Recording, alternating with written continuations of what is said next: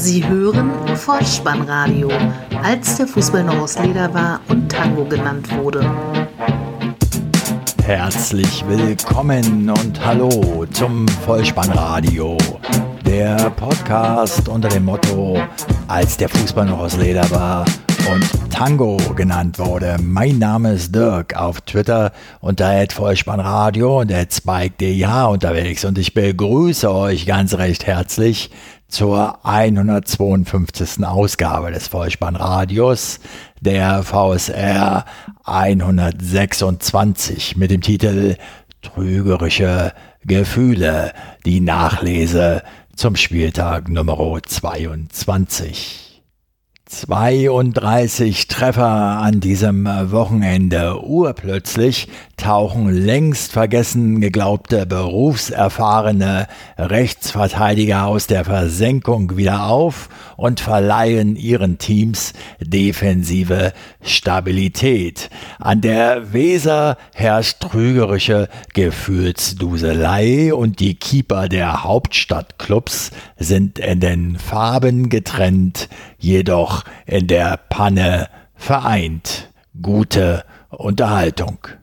Die Momente des Spieltages. Hinein in den nordrhein-westfälischen Fußballtempel nach Dortmund, wo die Borussia die Frankfurter Eintracht an einem Freitagabend um 20.30 Uhr empfing. 81.365 Zuschauer ausverkauft. Der Mann an der Pfeife, Herr Dankert aus Rostock, der sein 101. Bundesligaspiel bestritt. Der Halbzeitstand 1 zu 0, am Ende lautet es standesgemäß 4 zu 0. Bei den Dortmundern in der Startelf Offensivmann Hazard, der für Brandt spielte, und der erfahrene Rechtsverteidiger Lukas Piszczek, der für Akanji ins Team rückte. Eine gemächliche Anfangsphase der BVB defensiv konzentriert und die SGE mit Rode anstelle von Chor in der Startelf und Ilsanker als Abräumer lassen die Borussia offensiv noch nicht zur Entfaltung kommen. Einzige Ausnahme, ein Pfostenschuss via Freistoß von Guerrero in Spielminute 9. Schwarz-Gelb in der Folge dann spielerisch besser und die SGE steht nur noch tief hinten drin. 33. Spielminute, abgelenkte Guerrero, Flanke Hakimi, rechts im Strafraum schaltet schnell, passt in den Rückraum zu Lukas Piszczek und der Routinier der mit links äußerst präzise abzieht, trifft unhaltbar rechts unten zum verdienten 1 zu 0 Pausenstand. Ob im Fußballsport oder im alltäglichen Leben, jeder von uns ist doch froh, wenn er einen erfahrenen Rechtsverteidiger an seiner Seite weiß. Und deshalb würdigen wir jetzt einmal den Torschützen zum 1 zu 0, Lukas Piszczek, der war nämlich schon in der Saison 2009, 2010 aktiv. Damals noch im Dress der Berliner Hertha International sogar Europa League Zwischenrunde. Hertha BSC Heimspiel gegen Benfica Lissabon am 18.02.2010. Ein Donnerstag. Es war 33 Minuten nach 21.05 Uhr. 13.684 Zuschauer waren damals im Berliner Olympiastadion. Es war das Hinspiel der Zwischenrunde. Hertha lag bereits mit 0 zu 1 zurück. Und dann gab es eine flache Hereingabe eben von Lukas Piszczek. Javi Garcia wollte den Ball abfangen, sein Klärungsversuch allerdings geriet zum echten Torschuss. Der Keeper Julio Cesar damals konnte den Ball nicht mehr abwehren. Das Leder schlug im rechten unteren Eck ein. Es stand plötzlich 1 zu 1. Das war auch das Endergebnis. Das Rückspiel, naja, Benfica gewann mit 4 zu 0. Hertha BSC schied aus. Was ich damit sagen will, Lukas Piszczek trat auch schon in der Saison 2009-2010 als Torschütze in Erscheinung. Zurück ins aktuelle Geschehen. Die gute defensive Leistung der BVB 11 an diesem Abend lag auch darin begründet, dass man einen Spieler auf einer Position einsetzt, der diese auch gelernt hat. Das soll nicht das einzige Mal an diesem Bundesligaspieltag geschehen sein. Später mehr. So viel aber zu Lukas Piszczek. Mit Wiederanpfiff wechselte die Eintracht Dorst für Gacinovic ein, um die Offensive zu stärken. Allein es blieb völlig wirkungslos. Das Sportstudio sprach sogar von Teilnahmslosigkeit und völliger Überforderung. Die Fehlerkette der Adlerträger begann die 50. Spielminute. Der Frankfurter Ndika verliert den Ball, so dass Witzel auf die linke Seite zu Sancho passen kann. Der zieht auf und davon in den Strafraum. Abraham, der Eintrachtler, grätscht viel zu früh und übereifrig, rutscht vorbei und so kann Sancho unhaltbar ins linke untere Eck zum 2 zu 0 abschließen. Die 54. Minute, das Favre-Team setzt den Torreigen fort, Stationen diesmal Guerrero, Sancho und Hakimi und natürlich trifft der Norweger Erling Haaland mit seinem achten Bundesligator im fünften Einsatz Bundesliga-Rekord. Schlusspunkt in Minute 74. Dortmunder Vorstoß Touré kann den Ball nicht klären, spielt ihn in die Füße von Guerrero und der Europameister von 2016 feuert den Ball rechts unten ins Eck. Es steht 4 zu 0. Überhaupt möchte ich an dieser Stelle als neutraler Beobachter einmal anmerken, dass ich finde, dass Rafael Guerrero eine überaus wichtige Rolle neben Sancho und nun natürlich auch neben Holland in diesem BVB-Team saisonübergreifend spielt. Mein Fazit zu diesem Freitagabendspiel, die SGE einfach offensiv viel zu harmlos und in der Defensive in Halbzeit 2 zu fehleranfällig. Der BVB spielte zwar zu Null, doch die Lorbeeren, die sich die Defensive verdient, muss sie nun doch nochmal unter Beweis stellen. Und deshalb möchte ich enden mit einem abgewandelten Spruch aus der ZDF Kinderserie mit Michael Schanze 1, 2 oder 3. Ob ihr wirklich richtig steht, seht ihr, wenn PSG aufdreht. Der FC Augsburg trennt sich vom SC Freiburg nach 1 zu 0 Halbzeitführung 1 zu 1 unter der Leitung von Schiedsrichter Edrich aus Hamburg und vor 26.822 Zuschauern in der Puppenkiste. Ein überschaubarer Kick, wenig Tempo, wenig Risiko, jedoch umkämpft. Die Breisgauer hatten insbesondere im ersten Durchgang mehr von der Partie, zwischenzeitlich sogar 75 Prozent Ballbesitz, zeigten aber wenig Torgefährlichkeit. Ein Grifo-Freistoß. Kubek fliegt wunderschön für das Sammelalbum-Foto. Auf der anderen Seite ein Pfostenschuss von Richter und dann in der 38. Spielminute nachsetzen und die Gier auf den Ball von Richter war da zu sehen. Und das 1 zu 0 für die Hausherren Freiburger Flanke in den Augsburger Strafraum und Koch schlägt am Ball vorbei. Ein Luftloch, ein Begriff, den wir auch noch einmal hören werden im Laufe dieser Episode. Der Ball landet aber beim völlig freistehenden Max, der vom Elfmeterpunkt zum 1 zu 0 trifft. Ausgleich für die Streichelf in Minute 51. Ein Schuss des Ex-Augsburgers Schmid auf das rechte Eck. Kubek kann parieren, lässt die Kugel aber prallen vom Pfosten, springt sie zu Waldschmidt, der das Auge für Haberer hat. Der schließt ab, abgefälscht von Framberger, landet der Ball im Netz 1 zu 1. Ein Spieler, der bereits bei beiden Vereinen aktiv war, war am Abend zu Gast im Sportstudio des ZDF Florian Niederlechner. Und dort förderte man die Information zutage, dass Niederlechner an 64 Prozent aller Tore des FC Augsburg beteiligt war. Eine Statistik, die bisher nur Lukas Podolski beim ersten FC Köln aufweisen konnte. Interessant auch, sein Ex-Trainer Manuel Baum beschrieb den Studiogast als gesellig und als lebende Teambuilding-Maßnahme.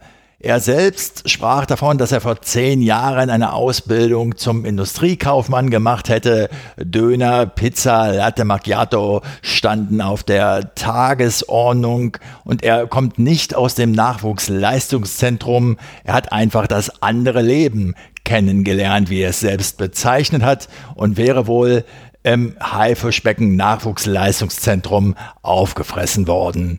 Bemerkenswerte Aussagen von Florian Niederlechner, wie ich finde. Er traf übrigens einmal an der Torwand. Zwei Teams auf Augenhöhe, Elfmeterschießen und einen dreifachen Torschützen. Die TSG 1899 Hoffenheim trennt sich vom VfL Wolfsburg 2 zu 3. Zur Pause hatte es 1 zu 1 gestanden. 22.506 Zuschauer. Herr Storks aus Wählen an der Pfeife und Baumann zurück im Tor der Sinsheimer. 17. Spielminute nach Flanke von Roussillon zieht Schlager aus 15 Metern ab. Rudi grätscht dazwischen, sein Arm ist oben, es gibt Handelfmeter, Rudi sieht gelb, Wout Weichhorst tritt an, 579 Minuten torlos, nun nicht mehr 0 zu 1. Kurz vor der Pause, 40. das vermeintliche 2 zu 0. Steffen Flanke. Weichhorst gewinnt das Kopfballduell gegen Hübner. Baumann mit einer starken Rettungstat. Den Abpraller nutzt Mehmedi, drückt die Kugel über die Linie, zählt aber nicht. Abseitsposition. Es bleibt beim 0 zu 1. Ausgleich, 45. Minute. Kader Schabek treibt den Ball im Mittelfeld, gibt auf die halbrechte Seite zu Kramaric. Der wiederum geht an Brooks vorbei und flankt schließlich in die Mitte. Baumgartner aus vier Metern mit dem Kopf 1 zu 1. Pause. Nach dem Seitenwechsel kontern die Wölfe. Mbabu dringt in den Strafraum ein, bleibt im Rasen hängen, wird von Hübner getroffen. Der Videobeweis entscheidet auf Foul 11 Meter. Weghorst trifft erneut 1 zu 2. Eine Stunde ist gespielt, es gibt Freistoß für die TSG. Sko zieht aus halbrechter Position ab, zielt in die Mauer. Weichhorst blockt mit dem Arm. Diesmal Handelfmeter auf der anderen Seite. Kramaric bedankt sich 2 zu 2. Im weiteren Spielverlauf dann Chancen für die Hoffenheimer, Kramaric auf Baumgartner, Kader Schabek auf Baumgartner, aber den spielentscheidenden Treffer erzielen die Wolfsburger. Spielminute 71. Breckerloh auf die rechte Seite zu Arnold, der sieht den startenden Wout Weichhorst und der lupft die Kugel über den Hoffenheimer Keeper Baumann hinweg. Starke Laufleistung des Niederländers es 2 zu 3 und damit ist Wout Weghorst der erste Wolfsburger Spieler, der drei Dreierpacks geschnürt hat. Der Schlagerbade Roland Kaiser besang einst Joanna, geboren, um Liebe zu geben. Wout Weghorst, unzweifelhaft der Mann dieser Begegnung nach dem Spiel mit den Worten ich spiele Fußball für das Gefühl, wenn du ein Tor machst. Heute war das dreimal der Fall. Leipzig gegen den SV Werder Bremen 2 zu 0 zur Pause am Ende 3 zu 0.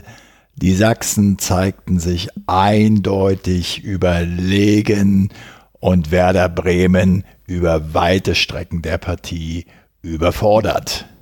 Angesichts der prekären Tabellensituation der Norddeutschen und des eindeutigen Spielverlaufs sind fast die Aussagen der Beteiligten interessanter als die Spielsituationen. Dennoch zunächst die Tore. 18. Spielminute, Standardsituation, Freistoß für Leipzig. Angelino schlänzt den Ball nach innen. Schick kommt am 5-Meter-Raum völlig frei zur Volleyablage. Rechts läuft Klostermann ein und drückt den Ball aus drei Metern über die Linie 1 zu 0. In der 33. Spielminute sehen wir die erste Gelegenheit für Werder Bremen. Ein Distanzschuss von Linksverteidiger Marco Friedel. Das 2 zu 0 in Minute 39 erneut Standardsituation Eckball Olmo, Kopfball Chick, sein sechster Treffer im zwölften Spiel. Gute 30 Sekunden waren nach Wiederanpfiff gespielt. Ein weiter Ball von Leimer auf den ins Zentrum durchstartenden Mukiele. Moisander ist zwar da, attackiert aber nur unzureichend 3 zu 0 der Endstand. Kommen wir zu den Stimmen nach dem Spiel. Zunächst von den direkt beteiligten Akteuren auf dem grünen Rasen. Maxi Eggestein, der die vierte gelbe Karte erhielt und somit in der nächsten Partie gegen Borussia Dortmund gesperrt sein wird.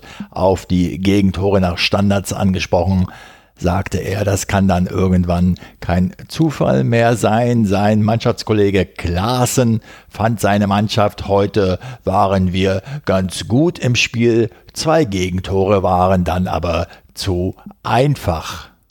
Der Bremer Trainer Florian Kofeld äußerte sich zunächst im Bezahlsender. Erste Halbzeit gar nicht so schlecht Fußball gespielt, naive Gegentore erhalten, Aufmerksamkeitsdefizit, letzte Körperlichkeit, letzte Aufmerksamkeit hat gefehlt.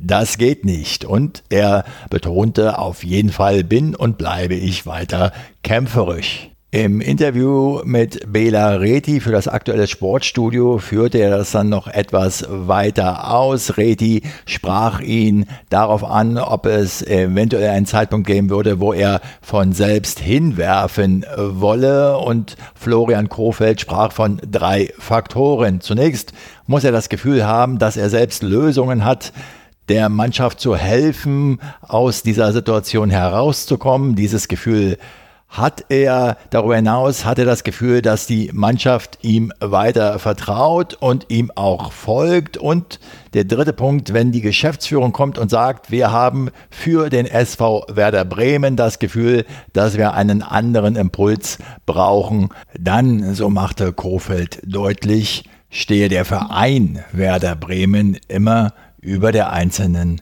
Person.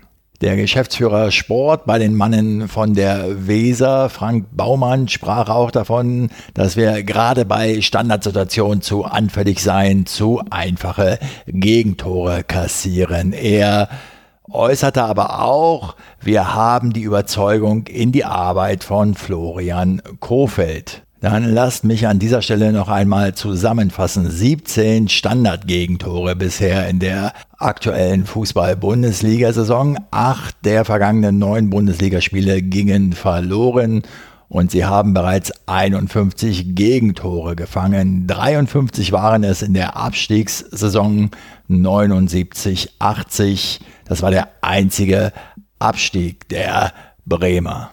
Mir persönlich spricht Florian Kofeld aktuell ja etwas zu sehr von Gefühlen, zumal man auf dem Platz keine Verbesserungen erkennen kann.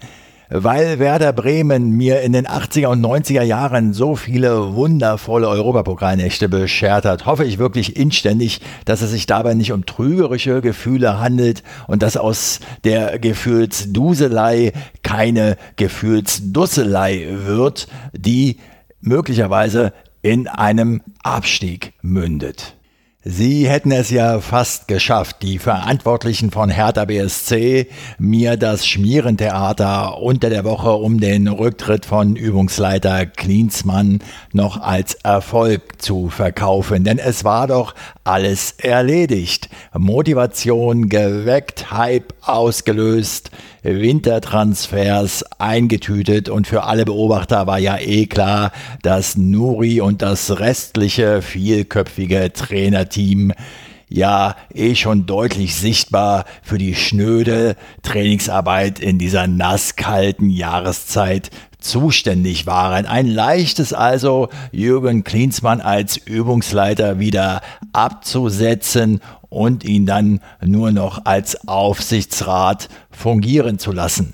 Diesen Gedanken vorausgeschickt überraschte mich der plötzliche Klinsmann-Rücktritt also nicht wirklich bis, ja, bis zu dem Zeitpunkt, als sich dann die Vereinsoberen auf einer eigenen Pressekonferenz äußerten. Geldgeber Windhorst kann sich eine Zusammenarbeit demnach mit Jürgen Klinsmann im Aufsichtsrat nicht mehr vorstellen. Präsident Gegenbauer schloss eine weitere Zusammenarbeit im Verein Hertha BSC ebenfalls aus und Michael Preetz machte sehr eindrucksvoll deutlich, dass der Geschäftsführer Sport, also der Lange selbst, bei Hertha BSC nach wie vor das letzte Wort hat. Beim Amtsantritt von Weltmeister Jürgen Klinsmann hatte ich ja hier im Vollspannradio schon zu bedenken gegeben, dass der Weltmeisterschaftsruhm mit besonderer Vorsicht zu genießen sei. Hier in der Hauptstadt jetzt bleibt festzuhalten, dass die Fußballweltmeister Rainer Bonhoff und Jürgen Klinsmann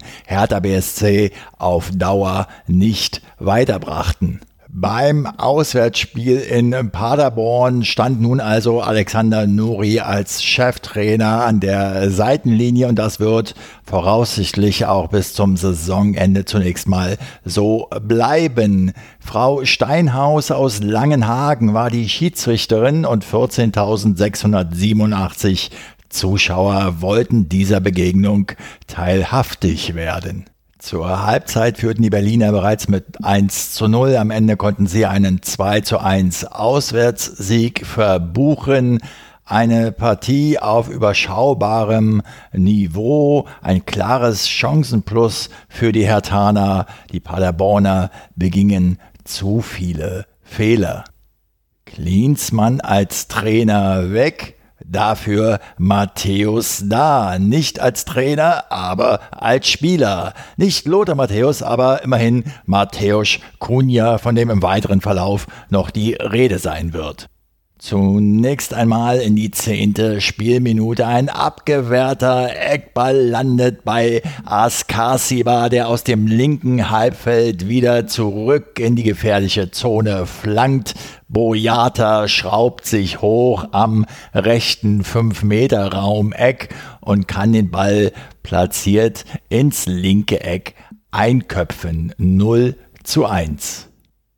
In der 18. schraubt Hertha gar auf 2 zu 0. Fast, ja fast. Denn was war passiert?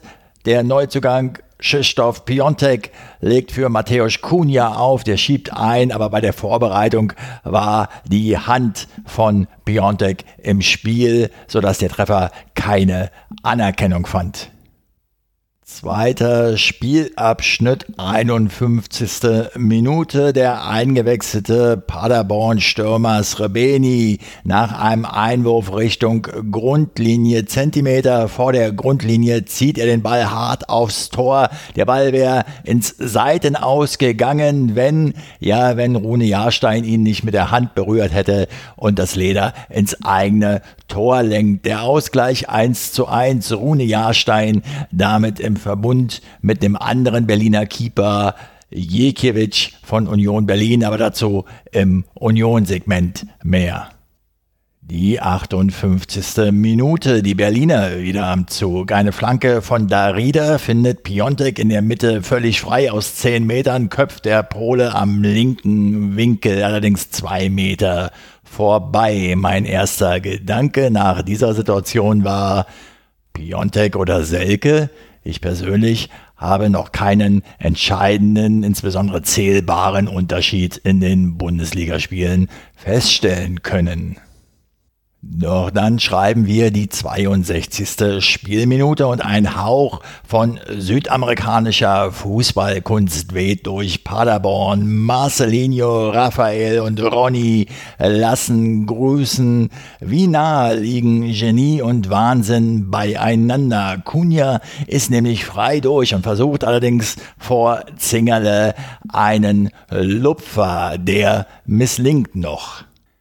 Mateusz Kunja avanciert dann aber in der 67. Spielminute zum Matchwinner mit dem spielentscheidenden Treffer.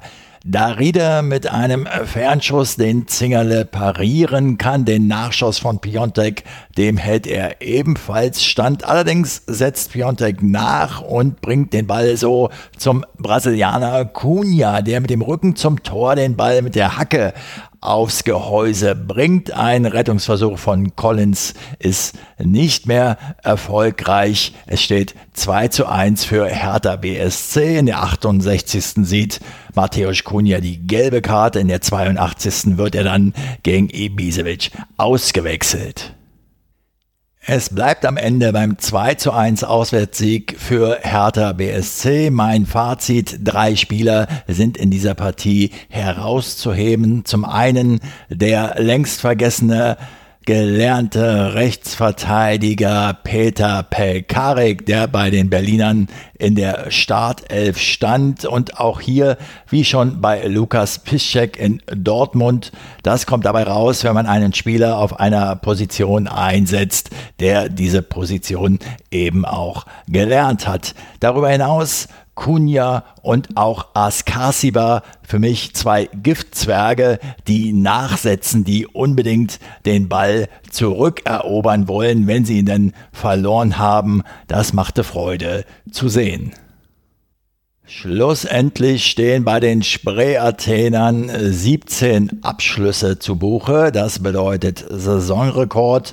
Dabei kommt die Doppelspitze Kunja Piontek allein auf neun Abschlüsse. Der Cheftrainer Alexander Nuri war ganz begeistert. Sie haben den Fight angenommen, sprach er. Ein riesengroßes Lob an die Mannschaft und die Wege nach hinten von Kunja, der 40 bis 15, 50 Meter nach hinten gesprintet ist, haben ihm sehr gefallen. Auf Twitter ist mir Dembos Expertentipp aufgefallen.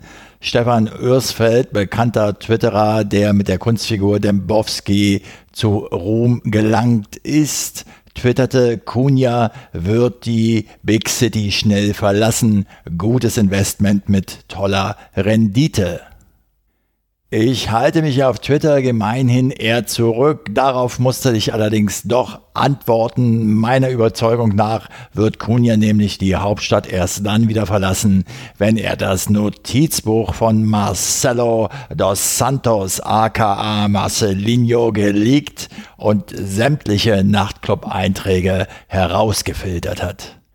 Lassen wir ganz am Ende noch einmal den langen Michael Preetz zu Wort kommen. Der äußerte sich im aktuellen Sportstudio. Er sagte, das Team sei heute sehr fokussiert aufgetreten. Zum Klinsmann-Abgang nochmal. Die Art und Weise des Abgangs hat ihn geärgert, verwundert. Es war nichts anderes als die, die miteinander gearbeitet haben, in einer wichtigen Phase der Saison mal ebenso im Stich zu lassen. Das ist nicht nur ein ungewöhnlicher Vorgang, so Preetz, es ist auch nicht so leicht zu verarbeiten und zu verkraften. Schließen möchte ich mit den eingangs von mir erwähnten Worten, es hätte alles so einfach sein können.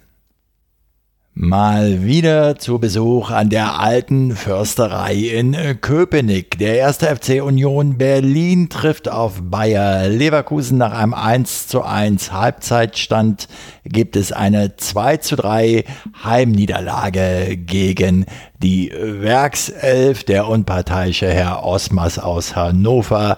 22.012 Zuschauer ausverkauft. Keine Frage.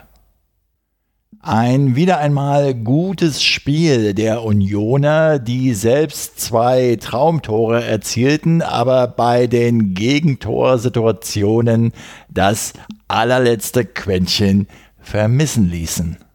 Das ganze Spektakel startet in Minute 3 mit einem anderen Schuss, der äußerst knapp vorbeirauscht. Die Führung für die Eisernen in Spielminute 7. Andrich schickt Böter auf der linken Seite steil, der schlägt den Ball dann in die Mitte. Mali bekommt die Kugel zwar in den Rücken, aber er kommt mit dem Fuß noch an das Spielgerät und kann so für Gentner auflegen. Und der trifft den Ball so, wie man ihn besser nicht treffen kann. Er schlägt ein unter der Latte 1 zu 0. Der Ausgleich hatte sich nun wirklich nicht angedeutet, dennoch fällt er in dieser 22. Spielminute, weil Tar einen weiten Ball in den Berliner 16er schlägt, Bender per Kopf auf Havertz verlängert und der einen Hauch eher am Ball ist als sein Gegenspieler Subotic. Vielleicht ist dieser ja sogar auch noch leicht dran. Über Jekiewicz jedenfalls fliegt der Ball hinweg im hohen Bogen zum 1 zu 1. In der Folge sehen wir noch einen guten Abschluss von äh, Mali, aber Wendell im letzten Augenblick dazwischen 83. Spielminute, das erste Joker-Tor für äh, Leverkusen, eigentlich die erst echte zweite Chance im Spiel. Aranguiz mit vertikalem Zuspiel auf Volland, der mit einem Schippers in den Lauf von Diaby, der ist frei durch, legt den Ball am Union-Keeper vorbei 1 zu 2. Wie befreit Union in dieser Spielzeit auftritt und wie gefestigt das Team tatsächlich ist, das zeigt die 87. Spielminute. Sie kommen noch einmal zurück. Polter macht einen Ball von Trimmel gegen Tar fest und legt ihn links raus auf die Seite zu Böter. Der legt sich die Kugel zurecht und schlänzt ihn dann herrlich anzusehen in den rechten Winkel. 2 zu 2, das siebte Saisontor von Böter in den Farben getrennt, in der Panne vereint. Die Torwächter der Berliner Bundesliga-Clubs an diesem Samstagnachmittag. Die vierte Minute der Nachspielzeit, 90 plus 4 also. Leverkusener Powerplay. Der nächste eingewechselte Spieler Bellarabi rechts am Strafraum. Doppelpass mit Aranguiz zieht an Schlotterbeck vorbei. Fast von der Grundlinie versucht er es dann direkt überrascht den Torhüter Jekiewicz der noch eine Hand an den Ball bringt und sich so die Kugel ins eigene Netz befördert, so wie in Paderborn Rune Jahrstein im Hertha-Dress. 2 zu 3 für die Rheinländer. Der Schlussmann der Berliner Gikiewicz macht seinen Lapsus fast wieder gut in der siebten Minute der Nachspielzeit, indem er im gegnerischen Strafraum auftaucht. Kopfballversuch, anschließender Schuss. Der Berufskollege Radetzky entschärft den Ball der gegnerische Trainer zu dieser Situation bei so einem Spiel, so Peter Bosch, normalerweise gehört es, dass der Ball dann reingeht. Glücklich war das nicht der Fall. Im Topspiel am Samstagabend trafen die Teams von Fortuna Düsseldorf und Borussia Mönchengladbach zum 50. Mal in der Fußball-Bundesliga aufeinander. 1 zu 1 der Halbzeitstand am Ende ein 4 zu 1 Auswärtserfolg der Fohlenelf. 51.000 Zuschauer ausverkauft im na, zu Zeiten von Günter Thiele oder Gerd Zewe hätte ich Düsseldorfer Rheinstadion gesagt. Heutzutage ist die Arena nach einem Planeten benannt. Der unparteiische Herr Siebert aus Berlin und die Fortuna sucht in der Anfangsphase nach spielerischen Lösungen. Elfte Spielminute, zunächst mal Gladbach im 16er, Adams gegen Tyram. Der Gladbacher bleibt stehen, obwohl er getroffen worden war. Er hätte also zu Boden gehen können, gibt die Kugel aber nach innen. Zakaria vergibt. Auf der Gegenseite, 15. Minute, ein Kopfball von Berisha Sommer pariert. Die 22. Spielminute, Angriffszug der Fortuna, Flanke Eihahn, Berisha legt mit der Brust sehenswert ab. Ampomar mannschaftsübergreifend mit der wiederholt an diesem Spieltag aufgetretenen schönen Capriola eines Luftlochs und es läuft der Gladbacher direkte Gegenzug. Thüram wird nicht attackiert, steckt den Ball letztlich rechts in den Strafraum zu Hoffmann durch, der zieht direkt flach ab 0 zu 1. Der Ausgleich für die Fortuna in der 29. Abermals sehen wir eine Eihahn-Flanke von der rechten Seite, die im Strafraum Tommy findet. Bei der Ballannahme schirmt er auch noch seinen Gegenspieler Leiner gut ab und schließt halb im unter die Latte ab. 1 zu 1. Das Heimteam nun am Drücker. 34. im Borussenstrafraum schließt Hennings aus der Drehung ab und schlänzt die Kugel haarscharf am linken Pfosten vorbei. In der 38. Minute noch einmal die Elf von Marco Rose. Hofmann zu Neuhaus, der hebt das Leder ins Tor, zählt nicht, abseits Pausenpfiff. Zum Anpfiff der zweiten Spielhälfte stellt der Gladbacher Coach erfolgsversprechend um, wie sein Spieler Neuhaus es nach dem Spiel anschaulich erklärt. Viererkette, zwei Sechser, ein Zehner. Davor Stindel in der Spitze, der immer wieder ins Mittelfeld kam, um dort Überzahl zu schaffen. Das zahlt sich aus. 51. Spielminute 1 zu 2. Torschütze Stindel. Vorausgegangen war folgende großartige Kombination über Strobel wurde der Ball auf der rechten Seite nach vorne getragen. Neuhaus spielt einen schönen Pass zu Tyram. Kastenmeier kommt aus seinem Tor und Tyram legt den Ball auf den Kapitän Stindel, der nur noch einschieben muss. Lars Stindl setzt in der 77. noch einen drauf. Die Stationen lauten erneut Tyram, Wendt, Zakaria, der in den Strafraum eindringt und für den Torschützen ablegt. Und der Kapitän wiederum rechts oben in den Winkel, auch weil Adams noch entscheidend abfälscht. 1 zu 3. Der Schlusspunkt dann in Minute 82, Torschütze Neuhaus, nachdem Embolo mit der Brust ablegt. Elegante Ballbehandlung, abgefälschter Schuss, Endstand 1 zu 4. Im Ergebnis kann man festhalten, dass Borussia Mönchengladbach seine überragenden Akteure in den Spielern Stindel und Thüram hatte. Bei Fortuna Düsseldorf sagte Neutrainer Uwe Rösler nach der Begegnung, bis zur 77. Minute waren wir im Spiel, danach ließen wir uns naiv abschlachten.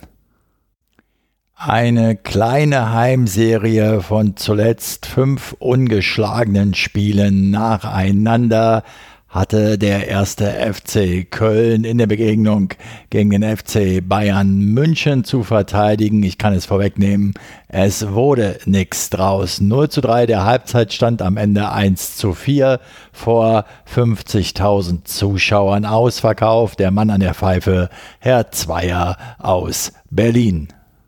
Der FC in lustigen rot-weißen Ringelstutzen, naja, es ist ja Karneval. Es ist auch schon das einzig Positive, was von den Kölnern aus dieser Begegnung zu berichten wäre. Dritte Minute, ein einfacher Doppelpass. Müller am Ende zu Lewandowski. Der Kölner Borneau geht einen Schritt zu weit raus. Lewandowski mit seinem 23. Saisontreffer 0 zu 1. Die fünfte Minute. Coman erobert den Ball im Mittelfeld. Es folgt eine Kombination von Lewandowski und Müller. Das Leder landet schließlich wieder beim Franzosen aus 10 Metern ins rechte Eck. 0 zu 2. Wir schreiben die erst zwölfte Minute. Erster Eckball für die Bayern. Kimmich auf den zweiten Pfosten. Gnabry mit der Kugel am Fuß von außen nach innen. Zentrale Position, rechtes Eck. 0 zu 3. Achter Saisontreffer. So schnell und so hoch hatte der Rekordmeister auswärts bisher noch nie in der Bundesliga geführt. Es gibt für alles das erste Mal. 20. Minute Diagonalball von Coman auf Gnabry. Der legt für Thiago ab. Sein Schuss verfehlt jedoch knapp das Tor. 30.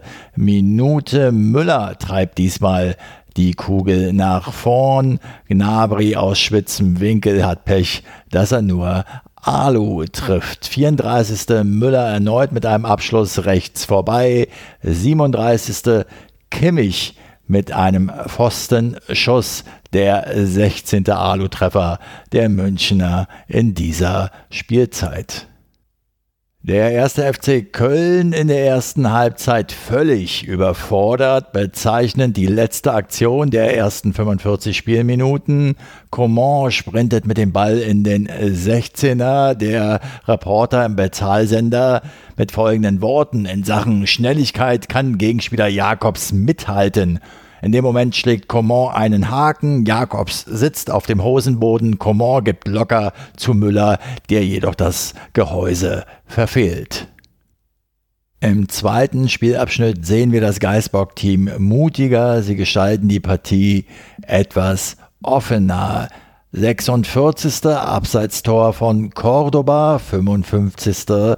Abseitstor von Cordoba, 62. eine Riesenchance für Marc Uth. Nach einem langen Ball war er entwischt, scheidet aber im 1 gegen 1 gegen Manuel Neuer.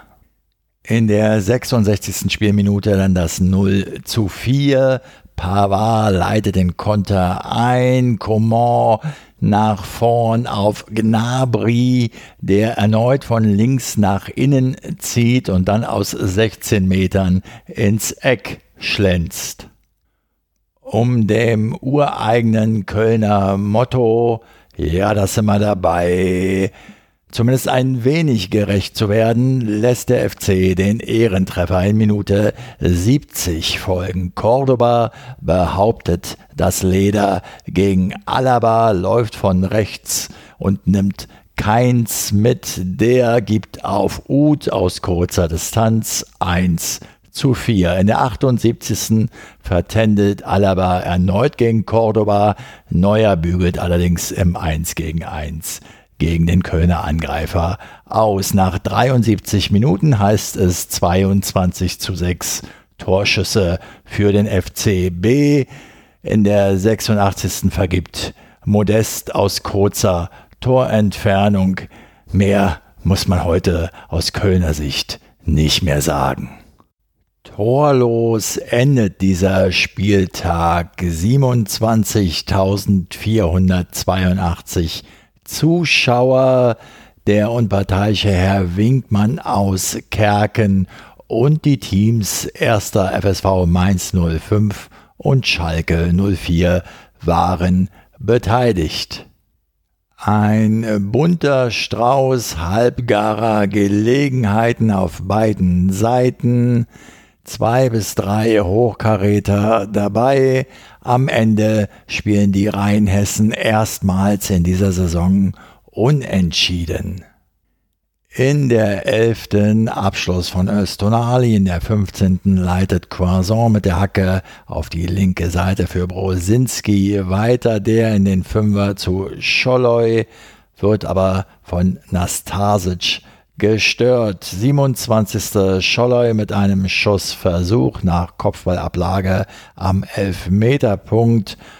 Der Versuch wird geblockt für Nübel damit entschärft. In der 34. muss Kollege Zentner ran, Freistoß von Otschipka. Nastasic köpft aus 10 Metern, aber Zentner lenkt das Spielgerät noch über den Querbalken. Die 40. Spielminute, beste Gelegenheit im ersten Spielabschnitt für Königsblau. Schöpf über die linke Seite, guter Pass ins Zentrum zu Gregoritsch, Zentner kann mit Fußabwehr klären. Auf der Gegenseite 43. Minute Flanke Brosinski, Nübel im Herauslaufen zu ungestüm, geht zu Boden, Latza mit dem Nachschuss erneut Nastasic, der das Leder noch ablenkt, torlos zur Pause. Im zweiten Spielabschnitt geht es genauso unspektakulär weiter. 54. Gregoritsch mit einem Freistoß zu zentral. Zentner im Nachfassen. 78. Steilpass von Latza auf Mateta von Mascarell abgefälscht in den Lauf von Croissant. Ein Haken im 16er. Der eingrätschende Kenny kann den Torschuss verhindern. Eine Minute später in der 79. scheitert der Schwede Croissant der in der Vorwoche noch mehrmaliger Torschütze in der Begegnung gegen Hertha BSC war, erneut an Nübel. Der Schalke-Keeper kann die Kugel an den Querbalken lenken. Und dann ist sie doch noch da. Erste Minute der Nachspielzeit, 90 plus 1, also Eckball für Schalke 04. Sechs Meter vor dem Tor, zentrale Position, kommt McKenny völlig freistehend zum Kopfball. Zentimeter am langen Eck vorbei. Mein ganz persönliches Fazit lautet, dieses Spiel hätten wir uns wahrlich sparen können. Der Mainzer Trainer Bayer Lorza hingegen lobte die defensive Stabilität seiner Mannschaft. Schalke-Coach Wagner meinte, wenn man nicht gewinnen kann, muss man zusehen, dass man nicht verliert. Schönen guten Abend. Somit hat das Vollspannradio die Momente dieses 22. Bundesligaspieltages wieder pflichtbewusst und mit Freude für euch zusammengekehrt. Ich möchte noch auf ein weiteres Thema eingehen, auf einen weiteren Studiogast des ZDF Sportstudios am Samstagabend. Dort war nämlich der Linksverteidiger der Würzburger Kickers, Leroy Quadvo zu Gast. Es ging um eine Partie der Würzburger Kickers am Freitagabend bei Preußen Münster. Der Spieler Quadvo wurde in dieser Begegnung so um die 85. Minute herum rassistisch beleidigt. Wie er selbst sagt, nach einer Einwechslung nahm er den Ball auf, hat dann aus dem Zuschauerraum Affenlaute gehört, sich zum Publikum hin umgedreht, ist dann zur Schiedsrichterin gegangen und hat diese Beleidigungen sofort angezeigt.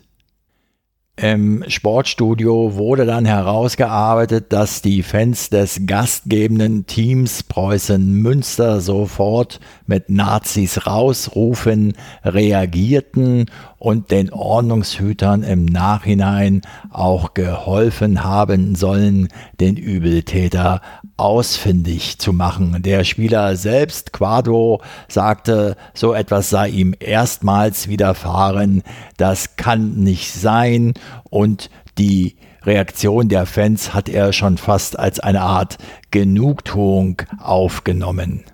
Auf die Frage des Moderators, ob denn die Teams in solchen Fällen möglicherweise geschlossen vom Feld gehen sollten, sagte Quadvo, er wäre dazu bereit. Ebenso sein Kapitän Sebastian Chopin. Allerdings hat ja da auch der Schiedsrichter, in dem Fall die Schiedsrichterin, das letzte Wort. Es gibt ja ein Drei-Stufen-Modell. Dieses Modell der FIFA besagt in der Stufe 1, wenn der Schiedsrichter rassistische oder andere diskriminierende Beleidigungen wahrnimmt oder von seinen Assistenten darauf aufmerksam gemacht wird, soll er das Spiel unterbrechen und eine entsprechende Stadiondurchsage verlangen. In der Stufe 2 ändert sich das Verhalten der damit angesprochenen Menschen nicht, soll der Schiedsrichter das Spiel für mehrere Minuten unterbrechen, die Mannschaften in die Kabine schicken und eine weitere Durchsage verlangen. Und die Stufe 3 besagt, sollte es nach einer Wiederaufnahme des Spiels weiter zu entsprechenden Beleidigungen kommen, soll der Schiedsrichter im letzten Schritt das Spiel abbrechen. Wenn ihr mich fragt, klingt das alles ein wenig nach Polizei- und Ordnungsrecht, wo auch der Grundsatz der Verhältnismäßigkeit einzuhalten ist. Dieses Prozedere regelt meinem Verständnis nach allerdings nur den Spielabbruch durch den Unparteiischen. Wie sieht es nun aber aus, wenn die Teams in eigener Entscheidung und in eigener Verantwortung sagen, wir verlassen das Spielfeld aufgrund dieser rassistischen Beleidigungen? Müssen Sie dann möglicherweise mit negativen Konsequenzen rechnen, wenn Sie den Drei-Stufen-Plan nicht eingehalten haben, beispielsweise in Form eines Punktabzugs und inwieweit wird der Tabellenstand der Mannschaften das jeweilige Handeln beeinflussen. Ich gebe ehrlich zu, ich bin da nicht regelsicher. Allerdings denke ich, dass jede kleinste rassistische Beleidigung oder diskriminierende Bemerkung eine Bemerkung zu viel ist und da der Grundsatz der Verhältnismäßigkeit nicht unbedingt eingehalten werden muss, wenn es einem Team zu viel wird, dann sollte es den Platz verlassen dürfen. Damit möchte ich zurückkommen auf den Studiogast Leroy Quadvo von den Würzburger Kickers, der seinen Kapitän Sebastian Schuppan ansprach. Und als der Name fiel, fiel mir doch sofort eine Rasenfunkfolge ein, ein Interview eben mit Sebastian Schuppan und Max Jakob Ost. Apropos Max Jakob Ost, der Macher des Rasenfunks war im Dopa zu Gast. Ich habe leider nur so die erste halbe Stunde sehen können, fand die Wortbeiträge von Ost ein wenig zu geringen, inhaltlich wie immer, jedoch sehr wertvoll. Skurril fand ich allerdings den Anblick des in legerer grüner Jacke dasitzenden Max Jakob Ost neben dem mit Einstecktuch und Golduhr geschmückten Marcel Reif. Diese gesellige Bierrunde fehlt uns hier im Vollspannradio wirklich nicht. Was uns dagegen jetzt noch fehlt, ist die Vorschau auf den kommenden Spieltag, wieder in Form eines Toto-Tipps. Dabei steht die 1 für Heimsieg, die 0 für Unentschieden und die 2 für Auswärtssieg. Auf geht's! Der Toto-Tipp. Der 23. Bundesligaspieltag startet am Freitag um 20.30 Uhr mit der Begegnung FC Bayern München gegen den SC Paderborn 1. Samstag dann Werder Bremen gegen Borussia Dortmund 2, der SC Freiburg gegen Fortuna Düsseldorf 1. Borussia Mönchengladbach empfängt die TSG 1899 Hoffenheim 1. Hertha BSC Gastgeber für den ersten FC Köln 0. Der FC Schalke 04 im Abendspiel gegen Leipzig 0. Bayer Leverkusen am Sonntag gegen den FC Augsburg 1 und der VfL Wolfsburg trifft auf den ersten FSV Mainz 05 1. Es gibt ein Montagsspiel Eintracht Frankfurt gegen den ersten FC Union Berlin 0. Von eurem Toto-Wettschein zur fußballfremden Abschlussempfehlung ist es diesmal nur ein ganz kleiner Sprung. Es geht um den Netflix-Film Uncut Gems, im etwas holprigen deutschen Titel Der schwarze Diamant mit Adam Sandler. Und ich weiß, der Schauspieler Adam Sandler polarisiert ja ein wenig. Manche können überhaupt nichts mit ihm anfangen, andere, wie ich, fanden ihn schon immer gut. Auch in diesem Film, muss ich sagen, hat er mir außerordentlich gut gefallen. Wenn euch das Vollspannradio ebenso gefallen hat, dann lasst es mich wissen. Ihr findet alle Kontaktmöglichkeiten des Vollspannradios auf der Website bolzen und druppen.potspot.de.